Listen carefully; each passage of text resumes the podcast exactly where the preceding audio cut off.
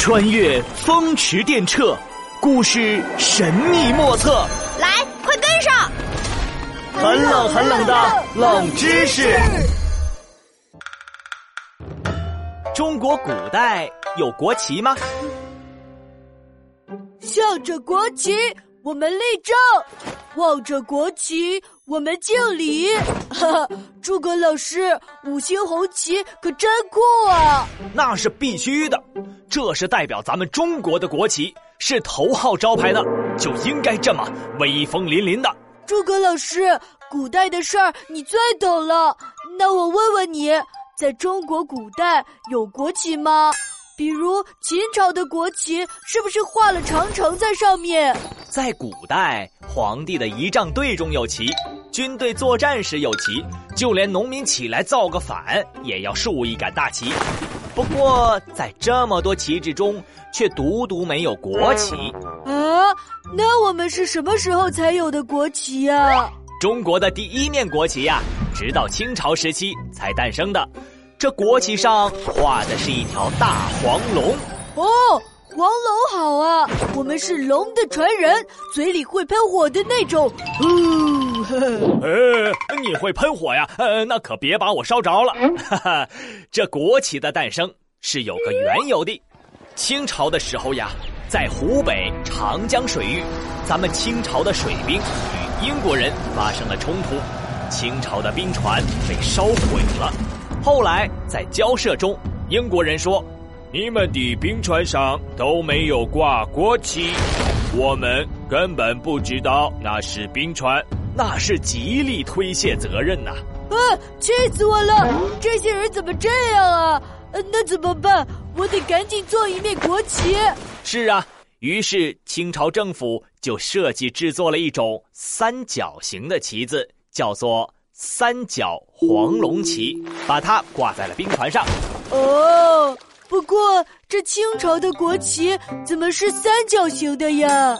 哦哦哦，不对，这个时候的黄龙旗还不算国旗，只是用来代表兵船是清朝的。后来又发生了一件事，这旗子才变成长方形的。哦，是发生了什么事儿呢？来来来，子豪。假设现在是清朝，你是大清朝的外交大使胡安臣，你带领一个使团出访各个西方国家了。好呀，噔噔噔噔，从现在开始，我就是胡安臣了。我是清朝大使，要去周游世界喽！哇，哎。那咱们可不是出去玩的，那咱是带着任务去其他国家访问的。没问题，保证完成任务。说那个时候的外国人呐，都有各式各样的国旗，他们的国旗都是长方形的，那是相当精致啊。在这种正式的社交场合都会挂出来，这叫展示国风。哎呦，可是咱们没有国旗。这可怎么办呢？啊，他们有国旗，我们没有，怎么行啊？对了，我们的三角黄龙旗呢？哎，不愧是大清朝的外交使臣呐！谁说咱们中国没有国旗？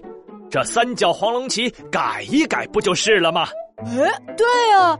当时世界上的主要国家，他们的国旗都是长方形，有四个角。那我就把这个三角黄龙旗补上一个角，不就和他们一样了吗？所以你就派人制作，拿出了一面有四个角的长方形黄龙旗，还给黄龙旗镶上了蓝边。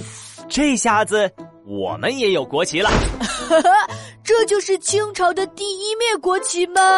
嗯，不是，国旗代表的是一个国家，哪儿能这么随便呢？